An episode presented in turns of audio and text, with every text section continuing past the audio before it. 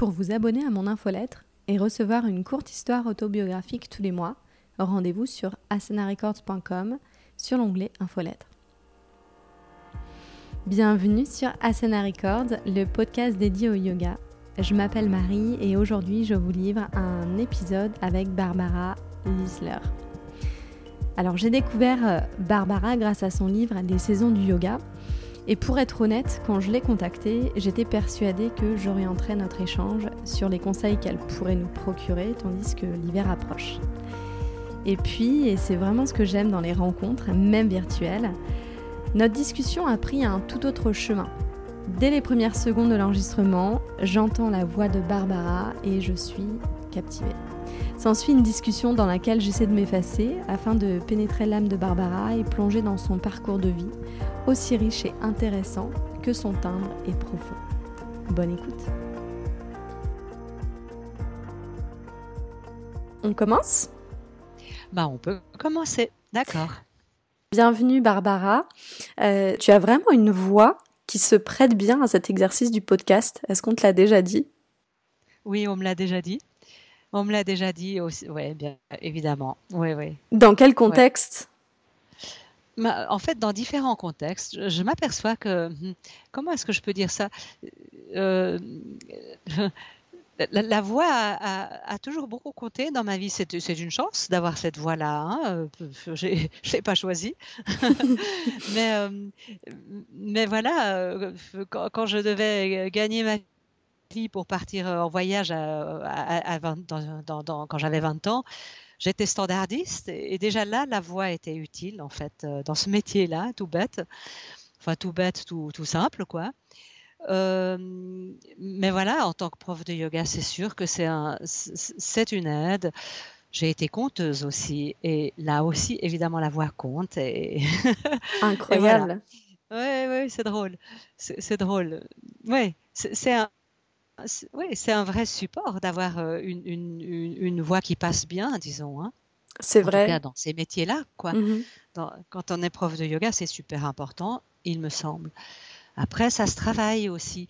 Je crois que hmm, bah, c'est aussi la voix, c'est aussi beaucoup le reflet de, de, l'état intérieur. Euh, euh, quand je suis speed, énervée, je n'ai pas du tout la même voix. Elle est beaucoup plus, le débit est plus rapide, le ton est plus haut aussi c'est intéressant. Oui, c'est vraiment intéressant tout ce que tu dis. Je, je pensais beaucoup euh, justement à ce à ce média qu'est le podcast. Euh, Moi-même de mon côté, bon, je fais vraiment une parenthèse là sur l'épisode, mais c'est quand même intéressant d'en parler. Euh, je trouve que j'ai trouvé ma voix et au sens propre comme au figuré grâce euh, au podcast. Je sais maintenant où je veux l'emmener. Euh, et, et, et, il y a deux ans, quand je l'ai créé, je, je crois que mon idée n'est pas claire du tout. Aujourd'hui, je sais vraiment, en tout cas, j'apprends à savoir ce que je veux. je crois que ça se dessine. Euh, et c'est intéressant tout ce que tu dis avec euh, avec la voix, notre humeur, notre état d'esprit, le reflet de bah, de notre personnalité en fait.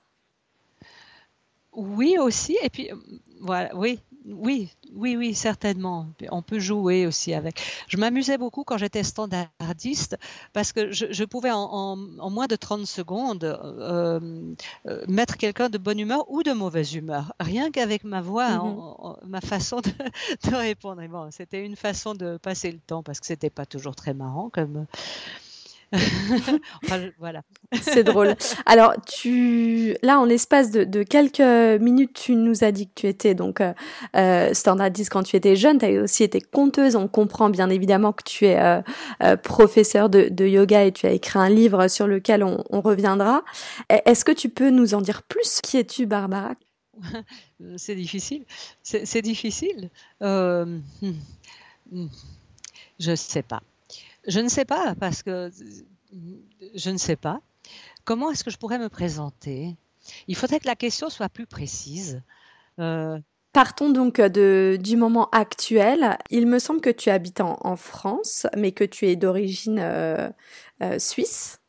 Je suis arrivée en France par amour, parce que mon mari était français euh, et, et, voilà, et c'est comme ça que j'ai décidé de venir habiter en France. On a hésité entre lui venir en Suisse ou moi aller en France. Et voilà, pour diverses raisons, on a choisi la France. Mhm. Et donc, c'est en France. Pardon. mes deux enfants sont nés en France et ça fait, ça fait 27 ans que j'habite en France.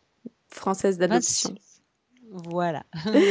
tu enseignes le yoga depuis combien de temps, Barbara? J'ai commencé à l'âge de 27 ans à peu près. Mhm. Et qu'est-ce qui t'a amené vers cette, vers cette voie? Qu'est-ce qui m'a amené vers cette voie? Euh, Bon, c'était un monde qui ne m'était pas inconnu parce que ma mère donnait des cours de yoga, la mère de mon ami d'enfance était prof de yoga dans l'école dans laquelle je me suis formée par la suite. Donc c'était un univers qui, m'était familier déjà.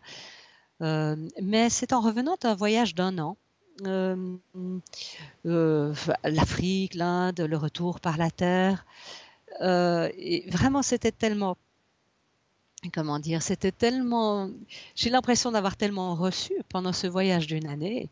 Je suis revenue à Genève où j'habitais et je me suis dit, bon, qu'est-ce que je fais de ma vie maintenant? J'avais 27 ans.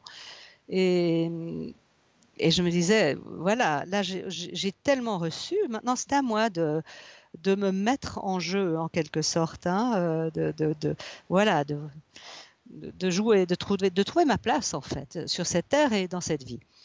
Et j'ai commencé à faire du yoga. Euh, avec le bouquin de Van Lisbeth, j'apprends le yoga mhm. euh, tous les jours, euh, dans, dans, ma piole sans confort, ni eau chaude, ni salle de bain, ni chauffage. et, au bout de six mois, j'ai trouvé que je plafonnais. J'avais envie d'aller plus loin et je voyais pas comment aller plus loin seul. Donc, donc je me suis dit, si je prends un cours de yoga, je vais pas apprendre grand-chose de plus. Enfin, c'est l'impression que j'avais. Et je me suis dit, ben tiens, je vais... Ah, et la maman de mon ami d'enfance, qui était donc professeure dans cette école de yoga à Genève, m'a parlé d'un séminaire avec Gérard Blitz, et puis d'un autre avec Jean Herbert, deux séminaires que j'ai suivis, auxquels je me suis inscrite et, que j'ai juste adoré. Et là, j'ai décidé, voilà, je vais m'inscrire dans cette école pour devenir prof de yoga, pas du tout pour acquérir un métier, mais pour pour aller plus loin dans cette exploration, pour avancer euh, sur mon propre chemin. Voilà comment ça a commencé. Mhm. Et depuis, euh, depuis tu l'enseignes euh, toujours. Est-ce que ta pratique, euh, est-ce que ton enseignement, j'imagine que oui, hein, mais comment comment s'est passée l'évolution? Comment s'est passée l'évolution? Très vite pendant ma formation, déjà, j'ai rencontré Jean Klein. Qui, voilà, ça aussi c'était très, c'était magique, c'était magique. j'ai envie de le raconter parce que je crois que ça, peut-être que ça peut être euh, utile. Euh, et si, tu peux, notre, je, te coupe juste euh, un instant, Barbara, ce serait aussi intéressant pour les personnes qui ne connaissent pas Jean Klein que tu, j'imagine que tu vas y venir, mais voilà, petite parenthèse, tu pourras nous dire qui est ce fameux Jean Klein. Oui, tout à fait. Je vais le dire. Hein, ça va venir. Dans le, ça va venir dans le récit.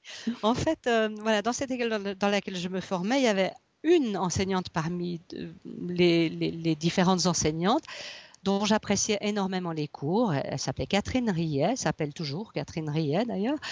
Euh, j'aimais beaucoup ses cours. Et, et et un jour, elle nous dit, elle nous dit au mois de novembre, elle nous dit, oh, je serai pas là la semaine prochaine, je vais me ressourcer. Et c'était la première année de, formation. J'ai pas osé aller la trouver pour lui demander où elle allait se ressourcer.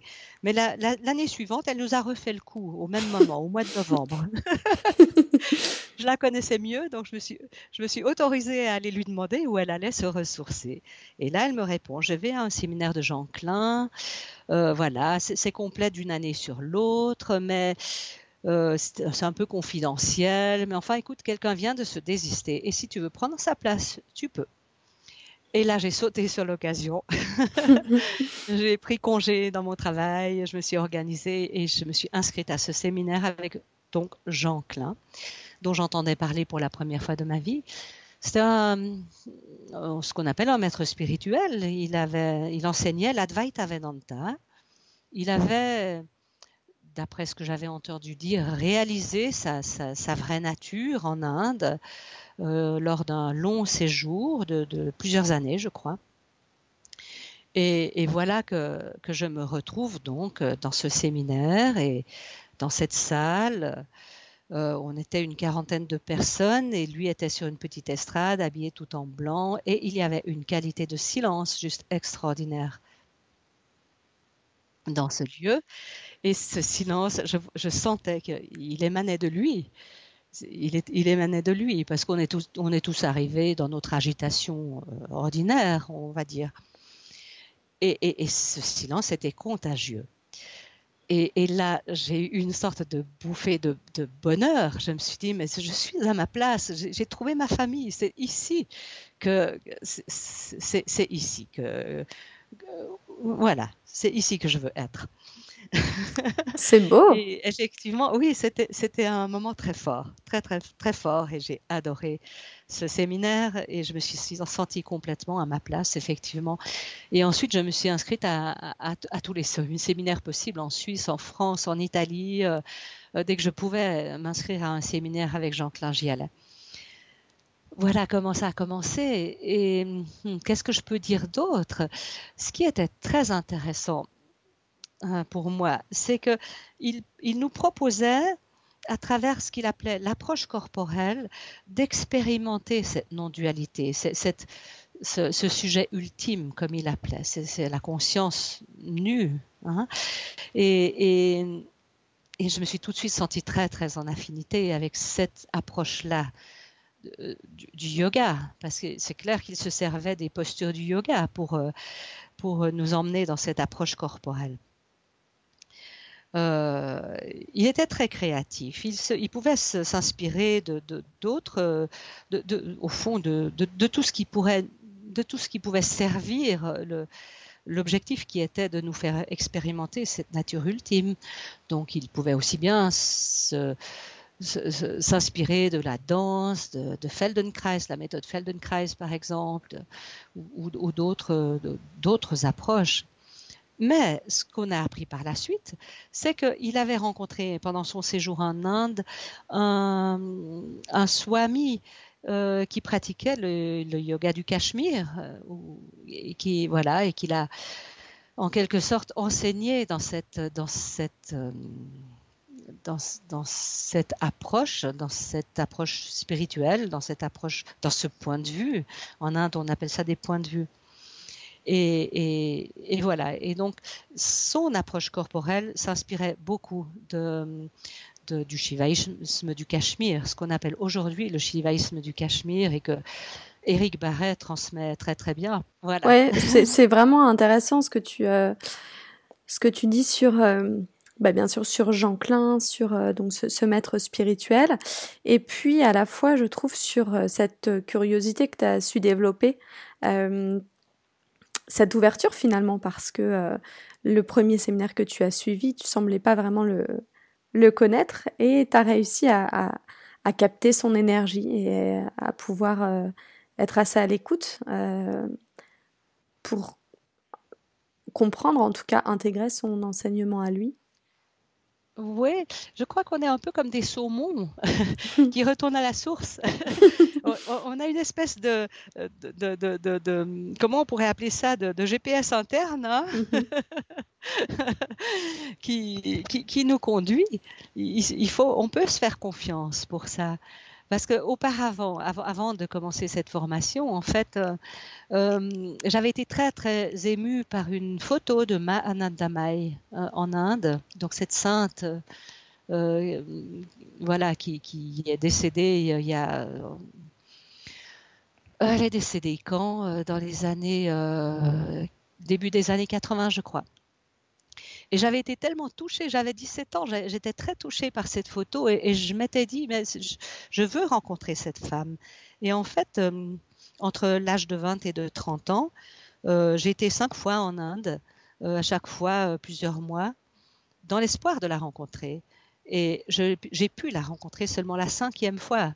J'étais déjà en formation, j'avais déjà rencontré Jean Klein. Ah, c'est drôle. Mais, mais, ça a été comme le point d'orgue mhm. de, d'un long, long processus, en fait, qui a duré six ans, d'une longue recherche qui a duré, qui a duré dix ans, en fait, entre, voilà, entre mon premier voyage en Inde et le dernier. Mm-hmm. Le dernier à cette époque. Et ça a été très important pour moi de, pouvoir la rencontrer. Et c'était trois semaines avant qu'elle quitte son corps. Et ça c'est incroyable. C'était magique. c'était magique. Ah oui.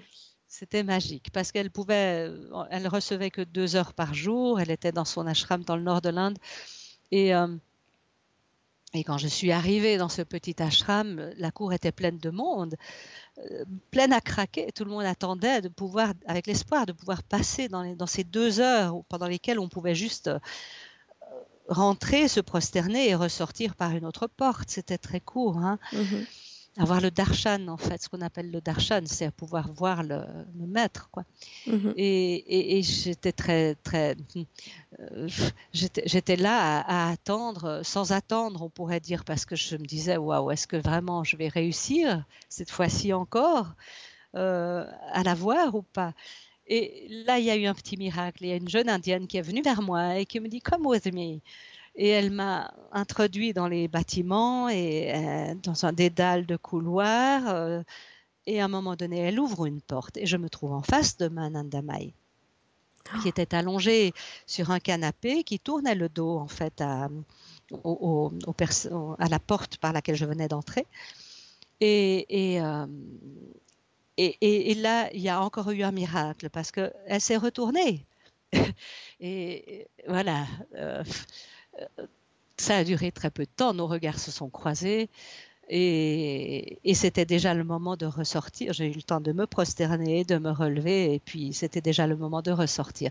Mais voilà, c'était le couronnement de cinq voyages en Inde. Mhm. et de dix ans de, de, recherche quelque part. Hein, euh, voilà, c'était un moment assez magique. Et ce qui était incroyable, c'est que le visage que j'ai vu c'était une vieille dame. Elle était très très âgée. Elle, ressemblait à une vieille dame objectivement, je pense. Mais le visage que j'ai vu à ce moment-là était le, le visage que j'avais vu sur la photo. Mm-hmm. Euh, quand j'avais 17 euh, ans, je crois, et c'était le, un visage d'une jeune femme. Alors quand je suis ressortie de là, euh, j'ai enfin voilà, les, j'ai discuté avec quelques personnes qui étaient là et qui m'ont demandé comment ça s'était passé. Je leur ai raconté. Et euh, voilà, ces, personnes-là m'ont confirmé qu'elles pouvaient changer de visage selon la personne. Parfois, elle avait un visage de vieille femme, parfois un visage de jeune femme, parfois un visage de sorcière. comment tu expliques qu'elle ait gardé son visage de jeune femme avec toi? Je ne sais pas. Je crois que ça, c'est la Maya de Ama, de, Ma, pardon. Je les confonds souvent, ces deux-là. Je ne sais pas pourquoi. C'est la Maya, ça veut dire la, capacité d'illusion, en fait, de, mm de Manandamaya. Elle, bon, quand on, quand, on, quand on discute avec les personnes qui l'ont mieux connue ou qui ont eu l'occasion de la voir euh, souvent, euh, tout le monde le confirme. Ça, elle avait cette capacité de, ben, je sais pas, euh, d'apparaître euh, sous différents aspects, selon les personnes, selon, les moments aussi. Mhm. Ah, c'est très...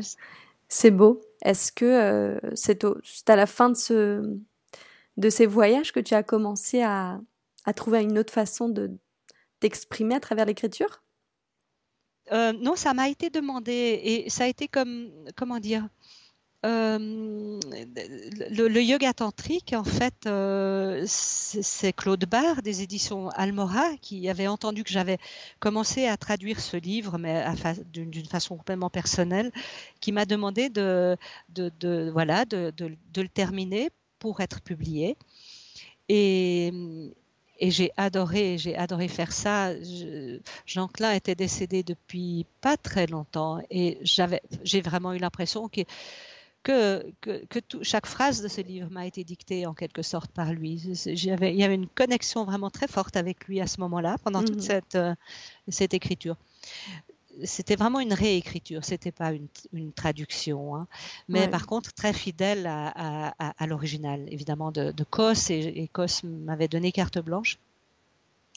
Et puis à la suite de ce livre, euh, bah, Claude Barre m'a demandé si je voulais moi-même écrire un livre. Et c'est la directrice de, collection, Sandrine Vincent, euh, qui a eu l'idée, en fait, de, voilà, de, ce lien entre le yoga et les saisons. Mm-hmm. Au début, j'ai dit non, j'ai dit que ça tout dit dans son livre, il n'y a rien à rajouter. Et puis, elle m'a développé un peu son idée. Euh, de, ce lien entre les saisons et le yoga. Et, en fait, au fur et à mesure que je l'écoutais, je me suis rendu compte que c'était exactement comme ça que, euh, que j'enseignais. Enfin, c'est-à-dire, je, je préparais plus mes cours depuis quelque temps. Là aussi, j'avais l'impression que Jean Klein était très présent et que, d'une certaine façon, qu'il parlait à travers moi. C'était très curieux. Et, euh, mais je en, en l'écoutant, je me suis rendu compte que effectivement, aux mêmes saisons, c'était le même type de, séance qui revenait régulièrement. Et, là, j'ai dit, OK, oui, ça, je peux en parler parce que ça correspond à, ça correspond à, ben, ma réalité, quoi, à ce que j'enseigne, euh, voilà. Et, c'est comme ça que le livre Les saisons du yoga euh, a, a, vu le jour. Et je me suis dit aussi, je me suis dit, c'est l'occasion j'ai vraiment eu la chance de recevoir beaucoup d'enseignements de qualité en dehors de ceux de Jean Klein dans, ma vie.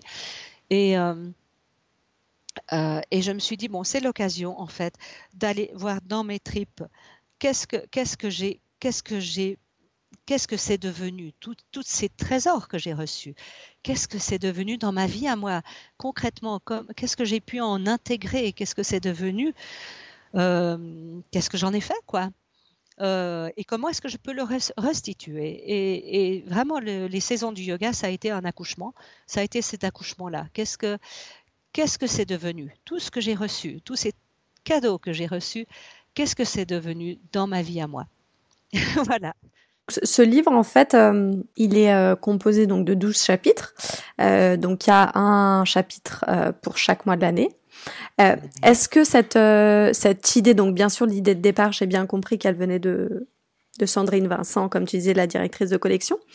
Euh, j'ai l'impression qu'une fois que tu as que l'idée t'avait t'avait été présentée, tu as réussi vraiment à, te l'approprier.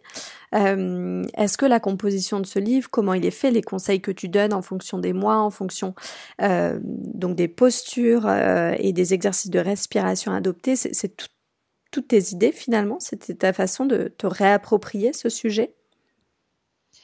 Euh, oui, ça a été une co-création. Sandrine m'a beaucoup aidée. C'est-à-dire parfois, je, je, comment dire, euh, euh, j'arrivais avec une idée, avec un, bout de chapitre par exemple ou un paragraphe, et qu'elle me demandait de développer. Et moi, j'avais, dit, je croyais avoir dit ce que j'avais à dire en trois phrases.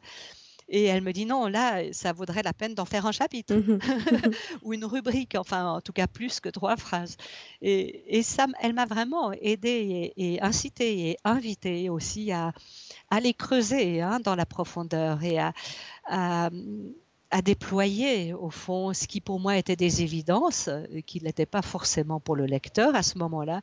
Elle m'a vraiment, voilà, invité, encouragé à déployer ça. C'est chouette. Elle, est, pour beaucoup dans le succès de ce livre, à mon avis. après, oui, c'est vrai. Après, c'est clair que le, voilà, l'écriture, c'est la mienne, euh, même si là aussi, de temps en temps, elle m'a donné des conseils utiles, euh, voilà, sur. Euh, sur des, des, sur le style, hein. mais c'est mon écriture, c'est aussi mon expérience, c'est le, le témoignage de mon expérience, ça c'est clair. Là, il n'y a pas de justement c'est intéressant d'ailleurs parce que jusque-là, j'allais à cette époque-là, j'allais souvent dans les stages d'Éric Barret, par exemple, hein, que j'appréciais beaucoup. Mm-hmm. Et, quand il a été question de ce livre, je me suis dit non, là, je vais faire du mimétisme.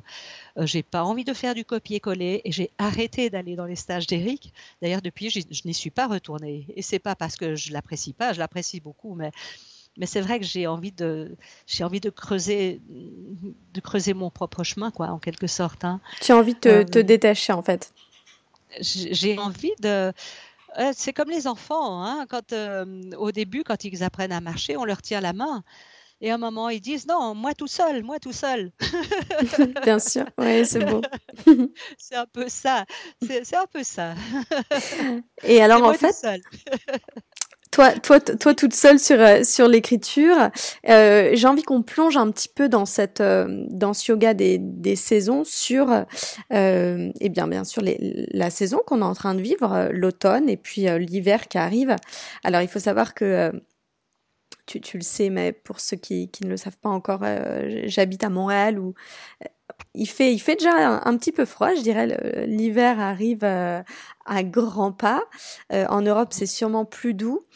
Qu'est-ce que tu, qu'est-ce que tu préconises euh, dans toutes ces, dans toutes ces transitions finalement, pas seulement en automne, en hiver, mais vraiment dans ces périodes de transition dans cette période de transition qui n'est pas du tout neutre hein, actuellement, cette année particulièrement, hein, on est vraiment à, oui, une transition de l'histoire de l'humanité, de mon point de vue.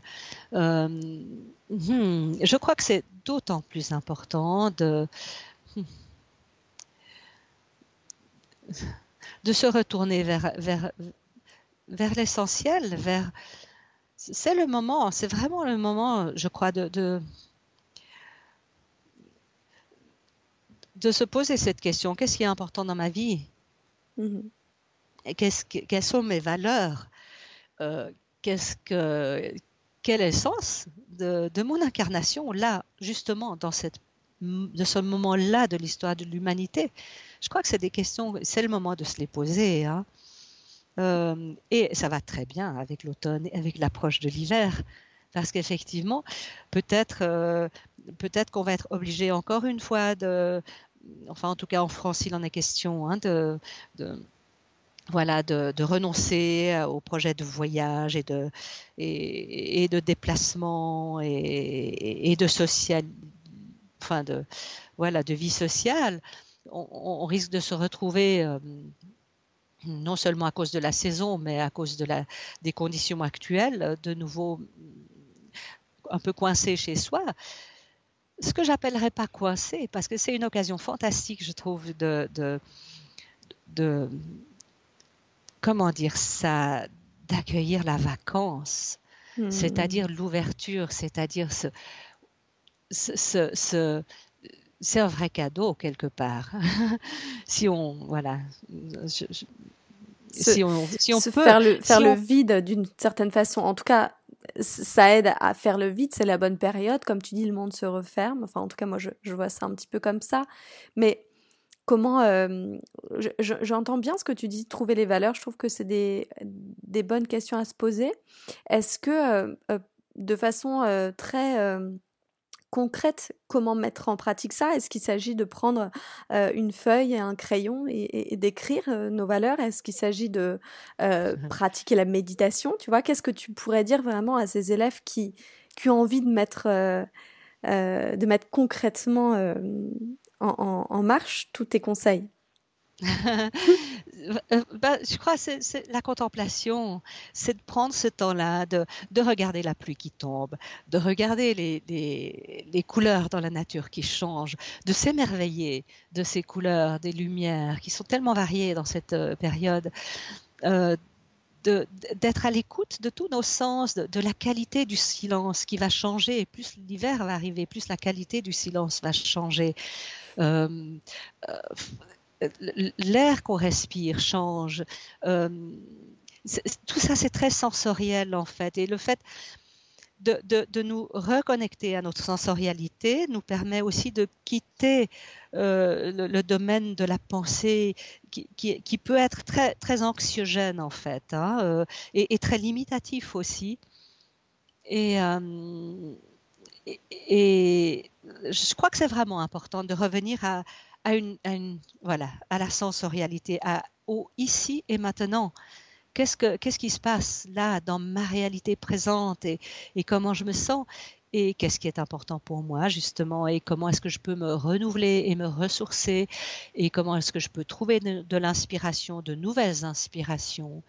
Ça peut être par la musique, par l'écriture, par la lecture, par la nature, beaucoup. Mm-hmm. Mhm. Est-ce qu'il y aurait des une échanges aussi, même pas des échanges, même par mail, par, par Skype, etc. Aussi, bien sûr. On ne se parle pas de la même façon, de cette façon que quand on se croise euh, au café avec les copains. C'est pas pareil. On ne parle pas des mêmes choses. Mhm. Est-ce qu'il y aurait un, exercice pour toi de respiration vraiment à faire à cette période-là de l'année?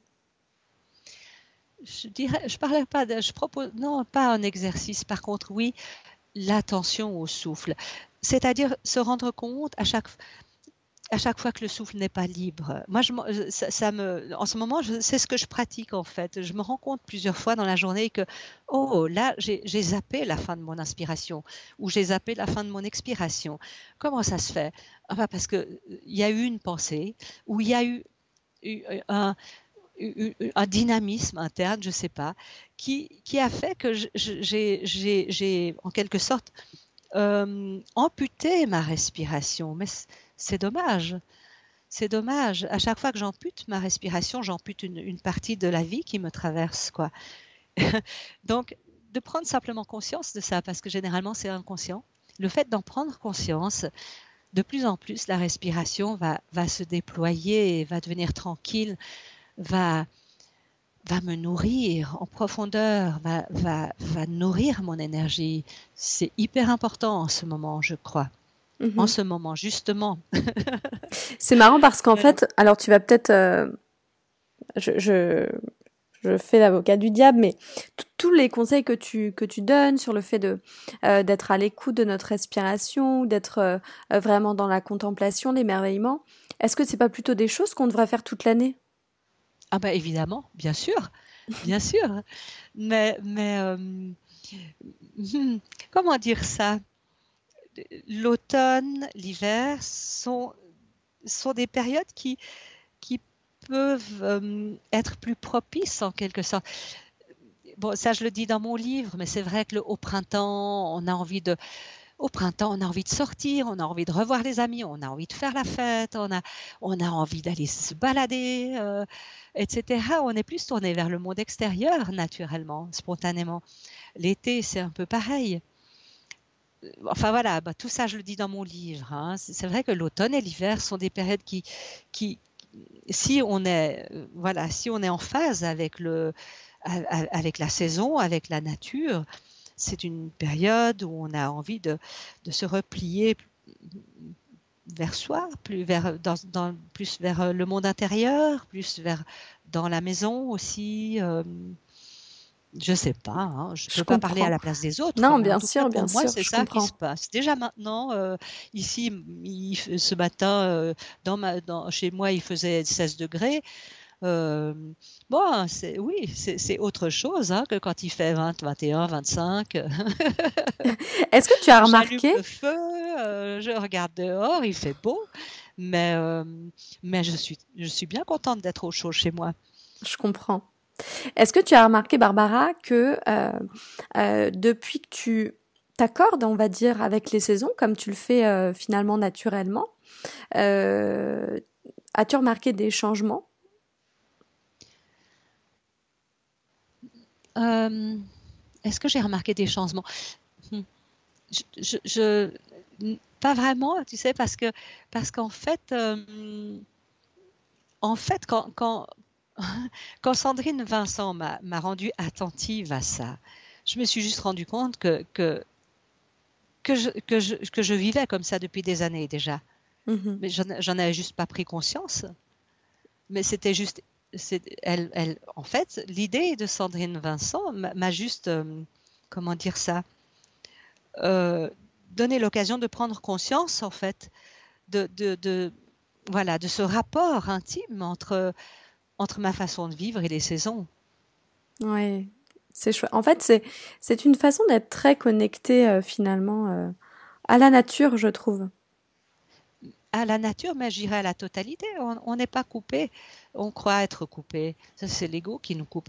Mais, mais en fait, on, est, ça, c'est les bouddhistes qui le disent aussi. On est, on est en interrelation avec tout ce qui est, mm-hmm. avec, avec le temps qui fait, avec, euh, avec les saisons, avec euh, tout ce qui se passe. Et hmm, je, je dirais, c'est d'autant plus important d'être. Je crois qu'il y a une forme de responsabilité. Moi, je me sens responsable de, de mes états intérieurs. Et quand je me, quand je m'aperçois que je suis grognon et que et, et, de mauvaise humeur et que je ressasse des choses négatives, euh, au bout d'un moment, je dis stop, ça suffit là, euh, ça c'est pas bon, parce que parce qu'en fait, je je, je je, je, je, je, je pollue la vie elle-même, je pollue l'existence, je ne sais pas comment expliquer ça. J'ai l'impression de polluer. Donc, euh, donc non, ma responsabilité, c'est pas de polluer, c'est d'émettre du positif, c'est d'émettre de la, voilà, d'être en harmonie en fait. Euh, enfin, je ne sais pas si je m'explique très bien. Si j'ai compris, bien sûr, bien sûr. Et puis je trouve que ce qui est intéressant dans ce que tu viens de dire, euh, c'est de mettre vraiment de l'importance sur la responsabilité, notre responsabilité euh, de nos propres états, de nos propres émotions. Souvent, on, a tendance à, blâmer euh, des circonstances de vie, ou alors un, euh, ou une bosse, ou alors des, amis, une situation. Mais finalement, le premier responsable, c'est nous-mêmes. Oui, ça fait longtemps que je le pense. et ça fait, ça fait longtemps aussi que je m'entraîne, hein mhm. que je m'entraîne à, cette responsabilité. Effectivement, je, moi, je suis convaincue que, que, que, que si, si j'aimais euh, du négatif, je reçois du négatif. Mmh. Euh, où je me connecte d'une certaine façon avec le négatif. De toute façon, ce monde est fait de, cette, de la dualité, est, duel. Enfin, je vais dire, le bon n'existe pas sans le mauvais et vice versa. Mmh. Mais moi, j'ai toujours le choix. J'ai toujours le choix. Est-ce que, est-ce que, ok, est-ce que je me laisse aller dans le dans le négatif? Est-ce que ça me fait du bien? Non, ça me fait pas du bien. Bon, bah alors j'ai le choix de euh, de choisir le positif. Mmh. Bien sûr, c'est beau. Merci. Merci Marie pour, pour, euh, pour ces échanges. C'était chouette. Mais oui, c'est chouette. J'ai envie de, de conclure là-dessus parce que je trouve que c'est une, une belle façon de conclure euh, cette, euh, cet entretien, cet échange avec toi, Barbara. D'accord, ça, va, ça me va très bien. Et bonne continuation à toi. Où que vous soyez, merci de m'écouter, merci de m'être fidèle. Je vous souhaite un bel automne. Si vous n'avez pas encore lu le livre, de Barbara, courez l'acheter, il est vraiment passionnant. Et encore une fois, je vous invite à m'envoyer des messages pour me dire euh, comment avez-vous trouvé cet épisode. Si vous avez des suggestions, n'hésitez pas à le faire aussi sur euh, les réseaux sociaux ou par mail. Et je vous dis à très vite au mois suivant Bien sûr, vous le savez, je le, dis euh, souvent, si vous souhaitez me mettre euh, des commentaires sur iTunes ou des étoiles, c'est toujours le bienvenu. À tantôt.